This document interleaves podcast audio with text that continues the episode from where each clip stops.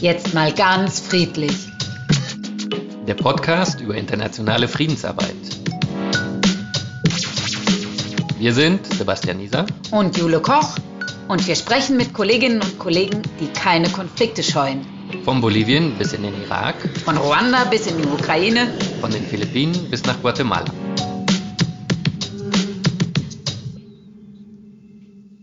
Ja, hallo, herzlich willkommen zu einer neuen Folge von Jetzt mal ganz friedlich mit Sebas und Jule. Ja, schön, Jule. Welches Thema haben wir denn heute mal auf, dem, auf der Agenda? Wir starten heute mit einer kleinen Reihe innerhalb des Podcasts, die sich beschäftigen wird mit dem Zusammenhang von Klimawandel und Friedensarbeit oder von Klimawandel und Konflikt und das machen wir deshalb, weil das Programm Ziviler Friedensdienst einen Schwerpunkt hat in diesem und nächstem Jahr mit dem wunderbaren Titel Frieden verbessert das Klima.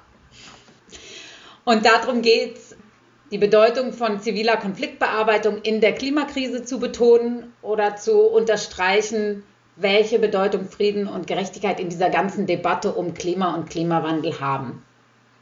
Und wir beteiligen uns mit vier Folgen wovon heute die erste ist. Sebas, worum geht es heute? Ja, heute werden wir einfach mal eintauchen in die Welt des Klimas und werden Fragen äh, oder erstmal einen Überblick geben und uns dazu auch die akademische Perspektive ins Boot holen. Also gucken, wie ist der Stand der Forschung und haben dazu auch eine Expertin eingeladen. Unsere Gästin heute ist Rebecca Fröse. Hallo, herzlich willkommen. Hallo und vielen Dank für die Einladung. Rebecca, bevor ich noch eine größere Einleitung mache, nur so viel, du bist an der Friedensakademie Rheinland-Pfalz und kannst uns ja noch mal ganz kurz einen Einblick geben, äh, was forschst du und dann noch mal kurz, also wo forschst du, was, was macht diese Friedensakademie? Genau, ich bin wissenschaftliche Mitarbeiterin und Doktorandin an der Universität Koblenz-Landau und dort eben in der Arbeitsgruppe Landnutzungskonflikte und bei der Friedensakademie Rheinland-Pfalz, sozusagen an diesen zwei Orten verortet. Und meine Promotion beschäftigt sich vor allem mit Konflikten um Landnutzung im, ja, im südwestlichen Amazonas und zwar insbesondere in der Grenzregion von Brasilien, Peru und Bolivien. Und dabei interessieren mich vor allem Themen von Umweltregulierung, also insbesondere die Frage, wie gehen Institutionen wie Umweltbehörden oder auch lokale Organisationen mit Herausforderungen von Klima- und Umweltwandel um? Welche Konflikte entstehen da in dem Spannungsfeld, äh, in dem Spannungsfeld von Entwicklungsagenden, von Umwelt- und Klimaschutzmaßnahmen, aber auch von privaten Interessen, teilweise auch illegalen Aktivitäten? Und ähm, ja, wie sehen die Akteure in der Region so aus und welche Konflikte können da vielleicht auch entstehen? Okay, wir, wir hatten jetzt natürlich in vorangegangenen Folgen sogar schon ein bisschen dieses Gebiet, was du umreißt, Bolivien nenne ich da nur, Santa Cruz zum Beispiel. Warst du vor Ort? Hast du vor Ort mal alle, die ganze Region bereist? Ja, ich äh, bin im Zuge meiner Forschung auch auf Feldforschung gewesen. Normalerweise wäre das jetzt auch im letzten und auch in diesem Jahr noch mal dran gewesen. Aus bekannten Gründen geht das ja nun mal gerade nicht. Aber ich hatte zum Glück noch die Möglichkeit, bevor das alles losging mit der Pandemie, zweimal in der Region zu sein. Also ich habe jetzt die drei großen Länder genannt. Im Prinzip forschen wir aber nur wirklich an der Grenzregion, also wirklich in den drei Bundesstaaten Pando in Bolivien, Madre de Dios in Peru und Acre in, in Brasilien. Also wir beschränken uns auf diese drei Staaten und äh, da war ich insgesamt jetzt so knapp zwei, zweieinhalb Monate. Okay. Genau. Madre de Dios Peru klingelt bei mir sofort, weil du sagtest auch illegale Akteure, Goldbergbau im Amazonas. Ich genau, genau. Okay. Und dann jetzt nochmal kurz die Klammer dann zu. Die Friedensakademie oder beziehungsweise auch die Uni Landau. Wie funktioniert dieses Zusammenspiel? Was genau machst du da? Also die Friedensakademie ist ähm, eine zentrale Einrichtung an der Universität Koblenz-Landau und ist äh, eine Art Schnittstelleninstitution zwischen der Forschung und der Öffentlichkeit. Also wir machen sowohl Forschung in drei verschiedenen Schwerpunkten. Einer davon ist der in dem ich auch ähm, am meisten forsche zu Umwelt- und Ressourcenkonflikten. Wir haben auch noch einen zu Krisenprävention und ziviler Konfliktbearbeitung und einen Schwerpunkt zu Friedenspädagogik. Und ähm, neben unserer Forschung machen wir eben auch Öffentlichkeitsarbeit. Ähm, wir haben die Landau Peace Lectures regelmäßig stattfindend, wo wir externe Gäste einladen, die für ein ja, interessiertes Laienpublikum ihre Themen vorstellen und spannende Diskussionen anregen. Also wäre was für uns. Genau. Ja. Im Moment finden sie ja auch alle digital statt, also von daher hat sich da unser ähm, Zuhörerinnenkreis auch schon. genau. Obwohl es auch eine Reise wert ist. Ja, auf jeden Fall. Und der Wein schmeckt auch besonders gut. Okay, schon mal, jetzt, jetzt haben wir den touristischen Teil auch schon wieder untergebracht, aber machen wir den, den Werbeblock gleich hinterher. Wo, wo kann man sich mehr über solche Aktionen und, und Lectures informieren? Wo welche Seite besuche ich da? Die beste Seite ist unsere Website friedensakademie-rlp.de, RLP für Rheinland-Pfalz. Ähm, ansonsten haben wir auch immer, wir haben selber, selber einen Podcast, kann ich jetzt auch mhm. kurz einen Werbeblock einfügen. Heißt äh, Fokus Frieden und ist auch ähm, auf, ja, überall da, wo es Podcasts gibt, eigentlich äh, verfügbar. Und wir haben auch einen Newsletter, den kriegt man aber auch über unsere Website. Also da kann man ihn abonnieren, genau. Das ist jetzt für dich auch ein Rollenwechsel, weil sonst bist du nämlich Host, Gastgeberin genau. beim Podcast, heute bist du Gast. Richtig, jetzt lerne ich auch mal die andere Seite kennen. Sehr gut. Sehr schön. Dann würde ich sagen, bevor wir genauer inhaltlich mit dir einsteigen, hören wir erstmal noch eine kleine Einführung zu diesem Thema Klimawandel und Konflikt, Klimawandel und Frieden. Und die haben für uns dieses Mal vorbereitet die Svenja Jakobs und die Sophie Marie Annen. Der Klimawandel als Konflikttreiber. Hani und ihre Kinder leben in Niger. Es fällt ihr immer schwerer, ihre Familie sicher zu ernähren. Landverödung, unzeitige Regenfälle und immer längere Dürreperioden gefährden die Ernten und lassen die Lebensmittelpreise im Land in die Höhe schnellen. Hinzu kommen bewaffnete Konflikte, die das alltägliche Wirtschaftsgeschehen im Land unterbrechen und immer mehr Menschen zur Flucht zwingen. Mit dieser Situation ist Hani aus Niger nicht allein. Auf der ganzen Welt sind mehr und mehr Menschen von den derartigen Folgen des Klimawandels betroffen. Klimawandel Darunter versteht man eine vom Menschen verursachte Klimaänderung. Seit der Industrialisierung steigt die globale Durchschnittstemperatur, verursacht durch eine Zunahme von Treibhausgasen in unserer Luft, vor allem durch unseren Ausstoß von CO2 und Methan. Unter Wissenschaftlerinnen und Wissenschaftlern ist es unumstritten, dass es auf unserer Erde immer wärmer wird und dies katastrophale Folgen für die Natur, unsere Artenvielfalt, aber auch für unsere Siedlung und die Landschaft hat. Aber verursacht der Klimawandel auch mehr Konflikte auf der Welt? Es gibt einige Fakten, die dafür sprechen. Durch den Klimawandel kommt es zu mehr extremen Wettersituationen und Katastrophen wie Fluten, Hurrikanen und Waldbränden. Längere Hitze- und Dürreperioden machen Wasser zu einem knappen und umkämpften Gut. Auch der steigende Meeresspiegel sorgt dafür, dass Lebensräume verschwinden und die Küstenregionen unnutzbar werden. Kurzum, die Ressourcen werden knapp und der Wettbewerb um sie immer größer. Dies birgt einiges an Konfliktpotenzial. Ein prominentes Beispiel ist der Krieg in Syrien. Die Trockenperiode von 2007 bis 2010 verursachte eine Landflucht und dadurch eine Überbevölkerung in den Städten. Lebensmittel wurden immer knapper. Die steigende Unzufriedenheit mündete schließlich in einem gewaltsamen Konflikt. Risikofaktoren für Konflikte sind rapide Urbanisierung, Bevölkerungswachstum, Migrationsbewegungen, ungleiche Entwicklung und Umweltzerstörung. Der Klimawandel verstärkt diese und macht bewaffnete Konflikte somit wahrscheinlicher. Man stelle sich einmal Folgendes vor. Nach einem fatalen Hurrikan verliert ein Großteil der Bevölkerung ihre Lebensgrundlage. Infrastruktur und Ernten sind vernichtet, die Wasserversorgung ist prekär. Lebensmittelpreise steigen und immer mehr Menschen hungern. In diesem Beispiel unternimmt die Regierung wenig, um die Not zu lindern. Um die wenigen vorhandenen Einkommens- und Lebensmittelquellen wird gewaltvoll gerungen. Bewaffnete Konflikte brechen aus. Und genau diese Szenarien werden durch den Klimawandel wahrscheinlicher, denn es wird häufiger zu solchen Katastrophen kommen. Es besteht wissenschaftlicher Konsens darüber, dass besonders fragile Regionen und Menschen mit schwierigen Lebensbedingungen davon stärker betroffen sind. Der Klimawandel stellt somit einen Konflikttreiber und Risikomultiplikator dar. Dennoch stehen die globale Erderwärmung und die Zunahme bewaffneter Konflikte in keinem direkten Kausalzusammenhang. Das heißt, der Klimawandel ist nur selten die einzige Ursache für einen Konflikt.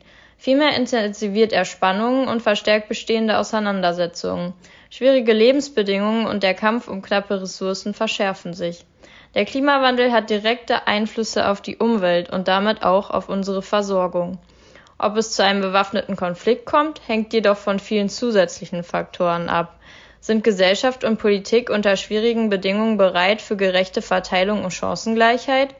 Erst wenn wir gesellschaftlich und politisch nichts unternehmen, um die knapper werdenden Ressourcen gerecht zu verteilen und den Betroffenen zu helfen, kommt es tatsächlich zu mehr bewaffneten Konflikten. Während der Klimawandel bereits einen enormen Druck auf das alltägliche Leben vieler Menschen ausübt, ist die Covid-19-Pandemie eine weitere Last. Zu oft bedeutet die Pandemie den Verlust von Einkommen und Wirtschaftswachstum. Diese dreifache Belastung aus Konflikt, Klimawandel und dem Coronavirus drängt mehr und mehr Menschen in Armut und verstärkt bestehende Ungleichheiten. Dies stellt ein zusätzliches Risiko für den Ausbruch von mehr Konflikten dar. Selbst wohlhabendere Länder wie Deutschland müssen gerade einen Großteil ihrer Ressourcen auf die Bekämpfung der Pandemie setzen. Währenddessen bekämpfen viele Länder Armut und Konflikte und bewältigen zusätzlich zwei globale Krisen, die Pandemie und den Klimawandel. Die globale Erderwärmung ist und bleibt ein Konflikttreiber und Risikomultiplikator, wenn nicht gehandelt wird. Genauso wie für die Bekämpfung der Pandemie braucht es auch für die Bekämpfung des Klimawandels und für die Abmilderung seiner Folgen mehr globale Kooperation. Nur dann kann eine Verstärkung von Ungleichheit, Fragilität und Konflikten verhindert werden.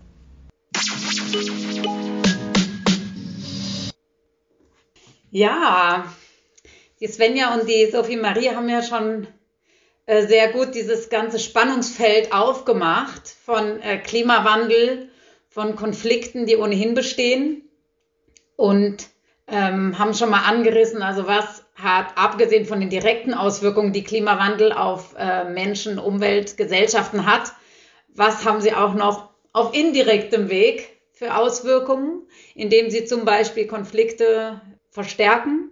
Das fielen die beiden Schlagworte Risikomultiplikator und Konflikttreiber. Wie würdest du es formulieren? Was ist der Zusammenhang zwischen Klimawandel und Konflikten? Also die haben das ja eigentlich schon ganz gut dargestellt. Ähm, die Tatsache, dass der Klimawandel ein Risikomultiplikator und ein Stressfaktor in konfliktanfälligen Regionen sind. Und vor allem da, wo die Lebensbedingungen bereits schlecht sind, äh, wo staatliche und institutionelle Strukturen fragil sind. Und Sie haben ja auch schon gesagt, und das, äh, das stimmt auch, dass es nachweisbare Auswirkungen des Klimawandels auf Gewaltkonflikte so weit noch nicht gibt. Also die, die Evidenz ist da einfach begrenzt. Und ähm, die vereinfachende Annahme, dass Klimawandel notwendigerweise zu mehr Gewalt und zu mehr Konflikten führt, ist nicht tragbar. Und das haben Sie ja dann auch so gesagt. Der Krieg in Syrien wird oder wurde in den Medien ja vielfach ja, verfälscht dargestellt als direkte Folge des Klimawandels. Und äh, das war es halt einfach nicht, weil sehr viele andere Struktur oder strukturelle Bedingungen da noch mit einhergegangen sind und der Klimawandel da eben auch nur als Multiplikator aufgetreten ist.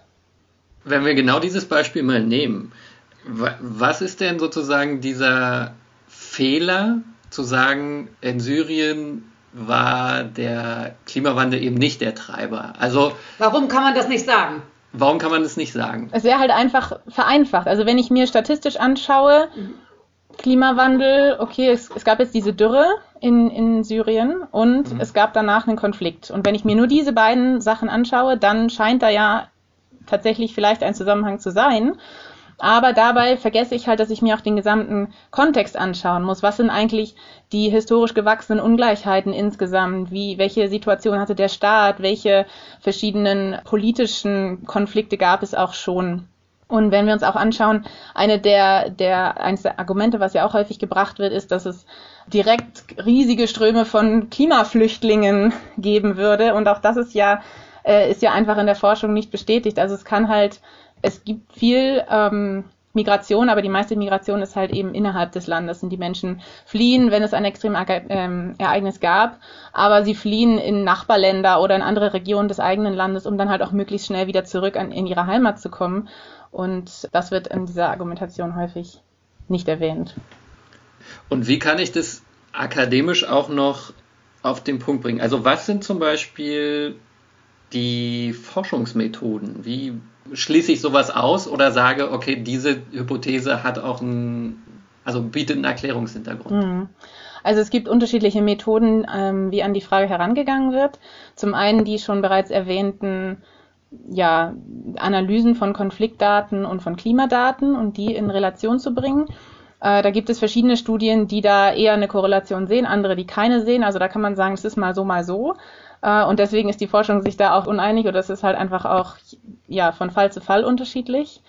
Dann ähm, gibt es auch sogenannte akteursorientierte Modellierung, wo quasi eine künstliche Gesellschaft modelliert wird und geschaut wird, wie diese mit verschiedenen Stressfaktoren umgeht. Was heißt Modellierung? Ist das dann so am Rechner durchgespielt oder wie darf ich mir das vorstellen? Genau, also ähm, ich selber mache das nicht, deswegen ist meine Expertise da auch relativ begrenzt, aber es ist so, dass es eben ein Computermodell gibt, in dem Gesellschaften nachgestellt werden und auf diese Gesellschaften kann dann eben in dem Modell ein gewisser Stress ausgeübt werden, zum Beispiel ein Extremereignis und vorher sind dann halt Einstellungen. Dürre. Genau. Ja, oder eine Flut im Gegenteil. Und ähm, vorher ist halt in dem Modell definiert, wie die Lebensbedingungen sind und wie Menschen reagieren würden, wenn. Und dann wird das halt durchgespielt und ja, und dann gibt's halt ein Ergebnis und darüber kann dann äh, nachgedacht werden, was das bedeutet. Und diese Daten, sozusagen, wie würden Menschen reagieren, wenn, die kennt man aus anderen Kontexten. Und die speist man dann da ein. Genau, die müssen dann ähm, aus anderer Forschung, zum Beispiel eben aus äh, Fallstudien, auf die ich dann jetzt auch als letztes eingehen würde, weil das ist nämlich auch der Bereich, in dem ich mich äh, rumtreibe. Äh, in Fallstudien werden solche Daten eben erhoben und dann in die Modelle mit eingepflegt. Und in Fallstudien, die gehen dann häufig mit Feldforschung einher. Das heißt, ich gehe ins Feld, ich führe Interviews mit äh, verschiedenen Akteursgruppen, mit Bauern, mit äh, Vertretern der Zivilgesellschaft, mit Regierungen, mit anderen Akteuren, um zu verstehen, was sind dann eigentlich die Hintergründe, was sind die Zusammenhänge, was sind die Netzwerke der Akteure, wie agieren die, was sind deren Interessen, was sind ihre Herausforderungen, vor denen sie stehen. Ähm, manchmal können wir auch Fokusgruppeninterviews machen, wo wir dann noch ein bisschen mehr die Interaktion der einzelnen Akteure äh, uns anschauen. Und äh, manchmal gibt es auch teilnehmende Beobachtungen. Das heißt, man spielt quasi Mäuschen und beobachtet nur, was in einem Kontext, zum Beispiel in einem Meeting verschiedener Akteure, in dem man selber aber gar keine große Rolle spielt, passiert und äh, beobachtet es einfach, genau. Und das hast du zum Beispiel dann in der Amazonasregion gemacht. Genau. Und diese Beobachtung und Interviews, was wäre zum Beispiel eine klassische Frage, die du zu den Landnutzungskonflikten gestellt hast? Eine Frage, die ich gerne stelle, ist, wer ist eigentlich in den Konflikt involviert? Also wenn jetzt mhm. zum Beispiel ein ähm, muss ich mir mal gerade einen passenden Fall ausdenken. Ausdenken? mich, mich, nein, mich dran erinnern natürlich. ich denke mir den Fall nicht aus, nein. Aber ähm, interessant ist zum Beispiel zu schauen, wir haben verschiedene Akteure, wir haben die, äh, jetzt fallen mir die deutschen Worte natürlich nicht ein. Geht auf Spanisch übersetzen. also es gibt zum Beispiel die Paranussbauern.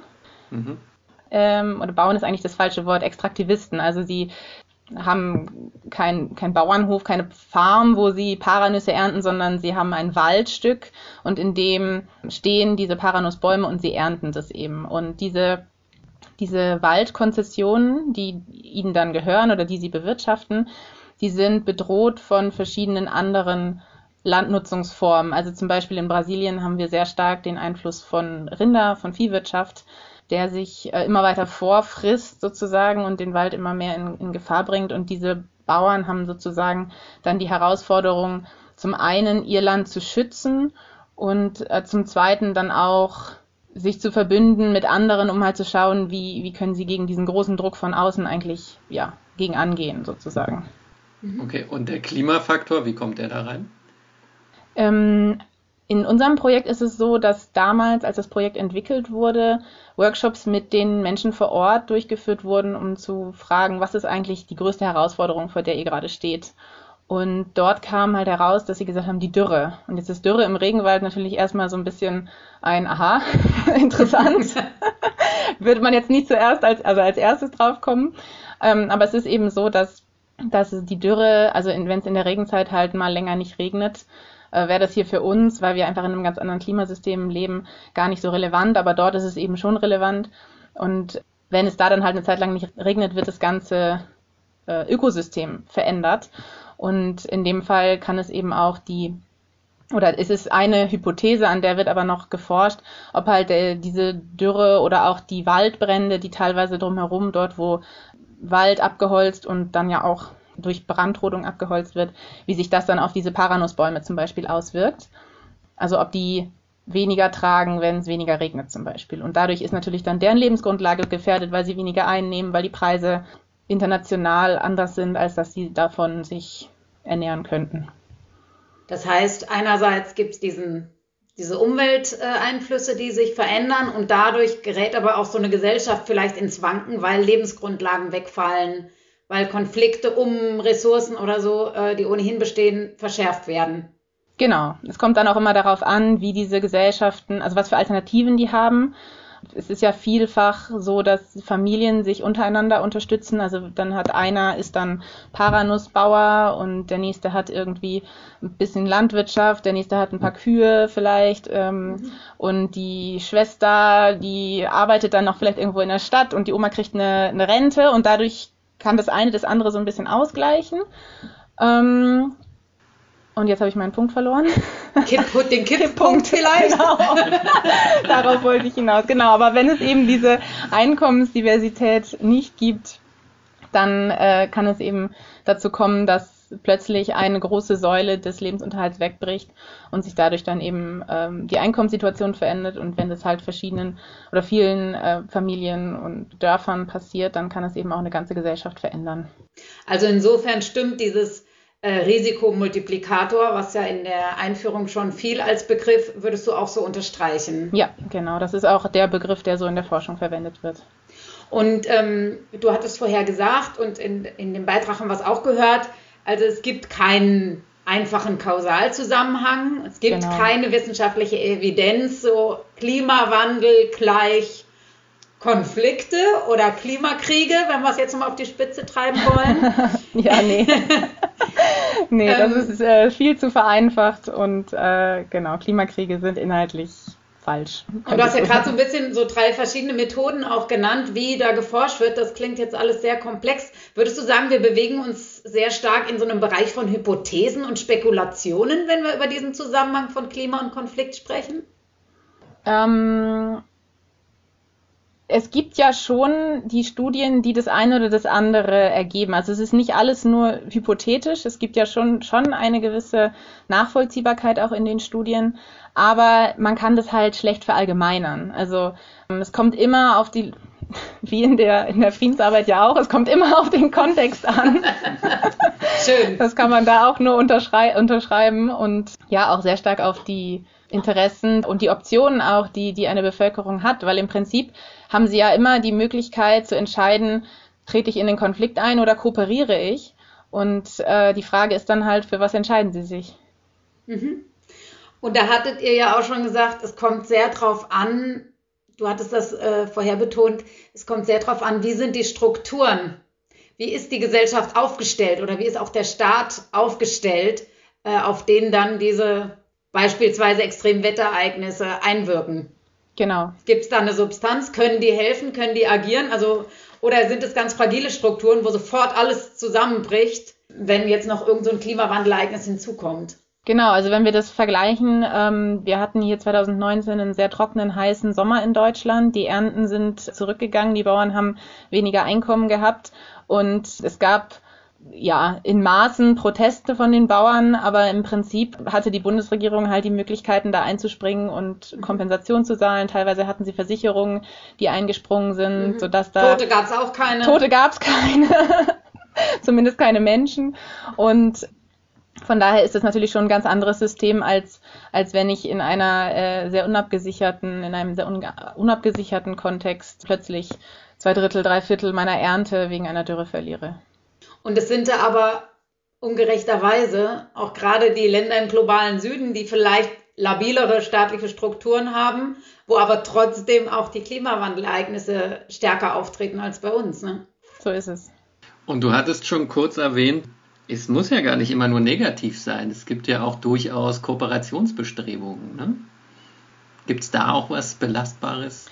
Also im Prinzip, wie gesagt, es ist ja immer die Frage, trete ich in den Konflikt ein oder kooperiere ich? Und ähm, wenn der Klimawandel als gemeinsame Herausforderung betrachtet wird und äh, dann eben auch kooperativ Maßnahmen getroffen werden dagegen, dann ist es natürlich auch möglich, den Klimawandel sozusagen als ja, mh, friedensfördernde Maßnahme ist vielleicht das falsche so. Wort. Jo, Aber, wir fördern den Klimawandel, das Nein, so, so meine ich das natürlich nicht, aber sozusagen als als eine, einen Ausgangspunkt zu nehmen. Ausgangspunkt ist vielleicht das bessere Wort. Also es gibt das Konzept des Environmental Peace Buildings, das wird manchmal auch übersetzt mit ökologischer Friedensförderung. Und die bezieht sich eigentlich genau darauf, dass friedliche Beziehungen durch Umweltzusammenarbeit aufgebaut werden oder gestärkt werden. Und dass es da zum Beispiel darum geht, dass gemeinsame, ja, oder dass Ressourcen gemeinsam bewirtschaftet werden. Zum Beispiel, dass eine gemeinsame Wassernutzung vereinbart wird, anstatt dass man sich gegenseitig das Wasser abgräbt ähm, oder anderweitig entnimmt, ähm, dass man auch ja, Anpassungen an den Klimawandel gemeinsam vorantreibt ähm, oder auch, dass man gemeinsame Katastrophenvorsorge betreibt, Frühwarnsysteme installiert und all sowas. Oh, Frühwarnsysteme, yes. mein, mein Stichwort. Ein Stichwort. Aber hast du ein ganz konkretes Beispiel vielleicht dafür? Für Environmental Peace Building? Ja. Ähm, ja, es gibt ein Beispiel aus Guatemala. Da ist es äh, so, dass ja, es wurde im Prinzip, oder es war ein Projekt zur Wiedereinführung traditioneller dürre- und schädlingsresistenter Maissorten. Und äh, das war gedacht als Maßnahme an die Anpassung des Klimawandels, also dass einfach die Varietät an Maissorten wieder etwas vergrößert wird. Und gleichzeitig sollten dadurch aber auch lokale Institutionen gestärkt werden. Es wurde zum Beispiel eine Saatbank angelegt, ähm, um die Agrobiodiversität zu verwalten.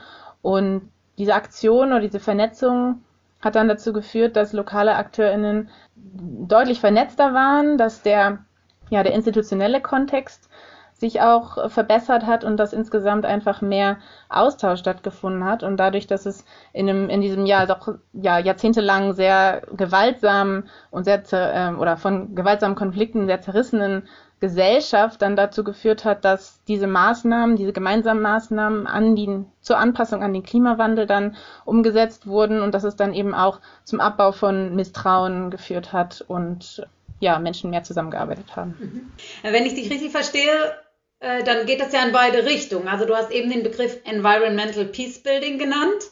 Also ich würde jetzt mal übersetzen, also eine Friedensarbeit, die Umweltthemen mit bedenkt oder mit in den Fokus nimmt. Aber das Beispiel, was du nennst, ist ja eigentlich eher umgekehrt. So habe ich es jetzt verstanden, dass es eigentlich eine Umweltbildungsmaßnahme ist oder eine Gegenmaßnahme gegen den Klimawandel, die aber das Thema Frieden auch mitbedenkt. Genau, es gibt beides. ja, man kann im Prinzip sagen, Friedensbemühungen sollen klimasensitiv werden und Klimabemühungen sollen konfliktsensibel gestaltet werden. Und beides führt einfach dazu, dass beide oder alle Ziele jeweils nachhaltig erreicht werden. Und inwieweit passiert denn das schon? Gibt es da viele Vernetzungen? Gibt es da so ein ressortübergreifendes Denken? Wie, wie, wie macht sich das in den politischen Agenten zum Beispiel bemerkbar, dieser Zusammenhang? Ja, leider gibt es noch nicht so viel äh, gemeinsame Bearbeitung sozusagen. Also es wäre wünschenswert, dass es viel mehr zusammengedacht wird, dass also Friedensarbeit, Klimaschutz und Klimaanpassung, ähm, Entwicklungszusammenarbeit, also dass all das einfach ja mehr zusammengedacht wird, um eben genau diese Überschneidungen auch auszuarbeiten. Das passiert im Moment leider noch nicht so viel. Und was müsste sich ändern, um genau diese dieses Agenda-Setting auch gut zu betreiben? Es müsste im Prinzip Kooperation. ja. Nein, also ähm, kooperieren statt in den Konflikt eintreten. Nein, aber im Prinzip ähm, wäre es natürlich hilfreich, wenn Friedensprojekte, Umweltmaßnahmen oder zumindest die, also sich dessen bewusst sind, was, was Projekte eigentlich äh, im, an Umweltmaßnahmen auch vielleicht mit berücksichtigen könnten und andererseits auch, dass Umweltprojekte sich eben anschauen, welche friedensfördernden Maßnahmen könnten denn eigentlich da mit eingebracht werden, sodass es insgesamt dann eben dazu führt, dass, dass nicht nur darauf geachtet wird, quasi do no harm, äh, das ist ja bei allen Projekten irgendwie relevant, sondern dass es auch darum geht, welchen ökologischen und sozialen Mehrwert können wir eigentlich äh, kreieren mit unseren Projekten, und zwar sowohl Klima, Umwelt als auch Friedensprojekte. Wer sind denn diejenigen, die da Vordenker sind? Du hast gesagt, es wird noch nicht so häufig mitgedacht, aber wer sind denn diejenigen Akteure, die das schon tun? Friedensakademie Rheinland-Pfalz. Ganz vorne mit dabei. Ja gut, es gibt natürlich einige Forschungen zu Environmental Peace Building, die, die man da nennen kann. In der Wissenschaft gibt es allgemein eine Reihe von Forschungsinstituten, die sich mit ja, dem Nexus von Klimawandel und Konflikten beschäftigen. Die jetzt hier alle aufzuzählen, würde wahrscheinlich den Rahmen sprengen. Und im politischen Bereich? genau, es gibt außeruniversitäre Forschungsinstitute, Thinktanks und so weiter, die zum Beispiel das Friedensgutachten könnte man gut nennen, was als Policy Paper sozusagen das Thema im letzten Jahr ja sogar auch als Fokusthema hatte. Also ich glaube, der Titel war Friedenspolitik in Zeiten des Klimawandels. Ähm, also genau, wie sozusagen die Politikberatung da ähm, auch von Seiten der Friedensinstitute mit diesem Thema zu konfrontieren. Und äh, dann gibt es natürlich auch global agierende Institutionen, die Vereinten Nationen, die Europäische Union und so weiter, die ja den Klimawandel schon als eine Art Herausforderung für den Frieden sehen. Also es ist nicht so ganz neu, aber ja, in, in globalen Abkommen, im, im Paris-Abkommen, auch in den Zielen für nachhaltige Entwicklung wird es halt noch sehr getrennt oder ja nicht so sehr zusammengedacht. Das heißt, da geht es mehr um die direkten Folgen aus dem Klimawandel und noch nicht so sehr um die indirekten. Genau, ja. Und also im, im Sicherheitsrat, um das quasi noch so als, als einen der Player auch zu nennen, da ist es schon relativ lange auch ein Thema. Seit 2019, als Deutschland nochmal die Initiative ergriffen hat und das nochmal eingebracht hat. Aber da kommen wir halt sehr schnell auch, ähm, oder laufen wir sehr schnell Gefahr, dass es zu einer Versicherheitlichung des Themas kommt. Das heißt, dass ja die Perspektive auf nationale Sicherheit und mögliche militärische Lösungen gelegt wird, was den Klimawandel angeht und damit möglichst noch irgendwie eine Legitimierung von Aufrüstung oder von militärischen Interventionen vonstatten geht. Und das ist natürlich auch nicht, nicht im Ziel, Sinne des Erfinders. Nicht im Sinne des Erfinders, genau. Und ja, das, ja. da muss ich dazu sagen, so in der Vorbereitung zu der Folge, ne, man, man liest ja doch ziemlich viel und weil du vorhin ja schon sehr eindeutig auch gesagt hast, diese Klimakriege und auch diese Bedrohung werden von gewissen Akteuren aber auch immer gern zitiert oder auch gepusht. Ne? Und auch so gerade äh, Migration oder andere Faktoren dann als höchstes Bedrohungspotenzial dargestellt. Ne? Also ja. insofern fand ich es jetzt interessant, dass du nochmal gesagt hast, äh, sowieso ist es ist immer kontextabhängig, aber diese Verkürzung auf Kausalzusammenhänge ist so einfach nicht zu machen. Ne? Ja, als, als kleiner Funfact, ich meine, das äh, amerikanische Militär, glaube ich, war eines der ersten, die den Klimawandel als Bedrohung tatsächlich gesehen haben, weil sie Angst hatten, dass ihre Militärblasen über, äh, Basen überfluten ähm, aufgrund des Meeresspiegelanstiegs. Nee, also. Das ist auch eine der Hauptschwierigkeiten, würde ich mal sagen. Ja, aber da, ja. anderer Fun Fact, da gibt's, da gibt's äh, auf YouTube ja diese unsäglich Promo-Videos der US Marines oder so und dann sieht man so schnittige Flugzeugträger und dann heißt so, we fight uh, climate change. So, ja, dann denkt man so, ja, was mit einem Tornado, mit irgendwelchen Flugzeugen oder was? Mhm, also, mhm. so irgendwie komplett absurd auch. Aber gut. Ja. ja. Aber, ähm, ich, also, noch ein wichtiger Punkt ist es eben, dass man nicht nur diesen Zusammenhang Klimawandel-Konflikt anschaut, sondern vor allem auch schaut, dass Klimaanpassungs- und Klimaschutzmaßnahmen konfliktsensibel mhm. gestaltet werden, weil das ist sozusagen ja die, der nächste Schritt.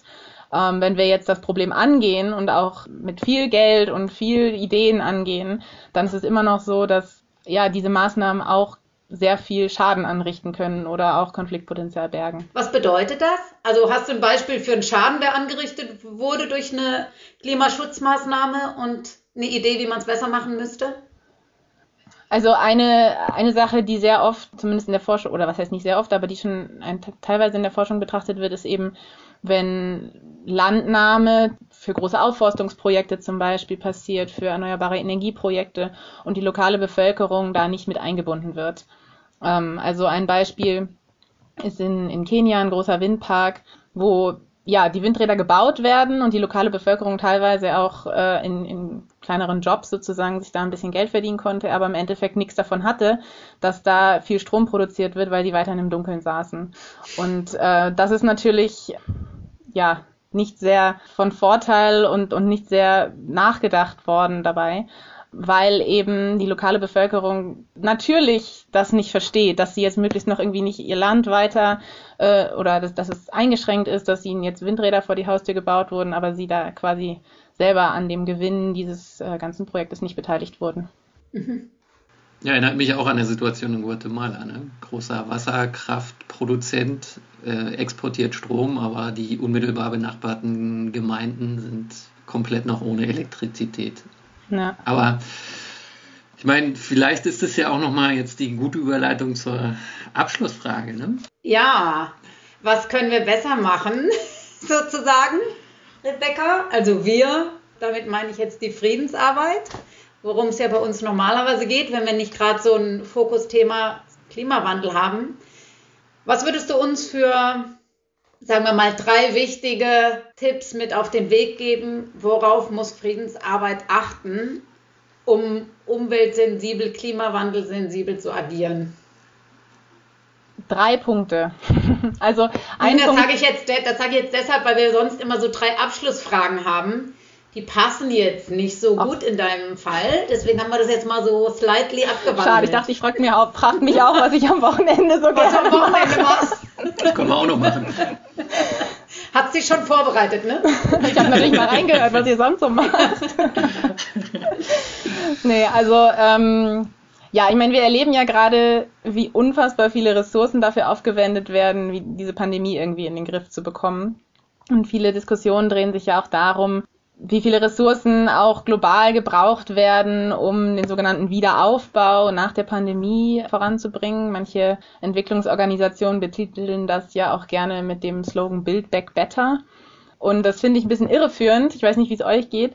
Aber in Anbetracht der Herausforderungen muss es ja eigentlich darum gehen, dass wir nicht dahin zurück können und dürfen, wo wir vor der Pandemie waren, sondern dass wir das Geld, was jetzt sowieso schon in die Hand genommen wird, auch ja dafür einsetzen, dass die internationale Zusammenarbeit und vielleicht ja in dem Sinne dann auch die, die Friedensarbeit, dass es da darum geht, Maßnahmen, die jetzt finanziert werden, ja eben nicht nur, wie ich ja vorhin schon sagte, nach diesen No-Harm-Prinzipien gestaltet werden und auch nicht nur darauf geachtet wird, dass sie vielleicht climate-proof sind, also dass sie durch den Klimawandel nicht in Gefahr laufen, ihre Ziele nicht zu erreichen, sondern dass es eben auch darum geht, dass sie einen ökologischen und sozialen Mehrwert für die ja, große Transformation zu einer klimagerechten globalen Gesellschaft beitragen. Also um das vielleicht ja, ein bisschen konkreter zu machen, dass wir halt nicht nur die Frage stellen, ist der Klimawandel eine Gefährdung für die Erreichung meiner Projektziele, sondern auch leistet mein Projekt einen Beitrag dazu, mhm. dass die Zielgruppe besser mit den ökologischen, ökonomischen und sozialen Herausforderungen des Klimawandels umgehen kann. Das wäre vielleicht so ein Punkt. Super. Ja. Gut. Und was machst du sonst so an deinen Wochenenden?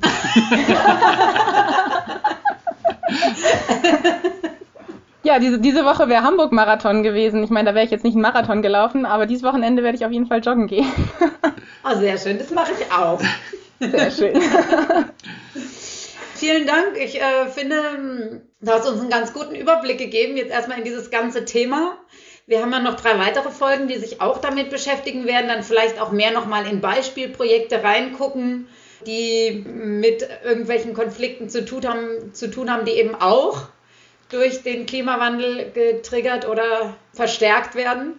Und da können wir uns das dann einfach im Konkreten nochmal anschauen, was du jetzt schon mal so ein bisschen theoretisch umrissen hast. Ja, vielen Dank auf jeden Fall für diesen Überblick. Vielen Dank. Ja, danke für die Einladung. Es hat mich gefreut.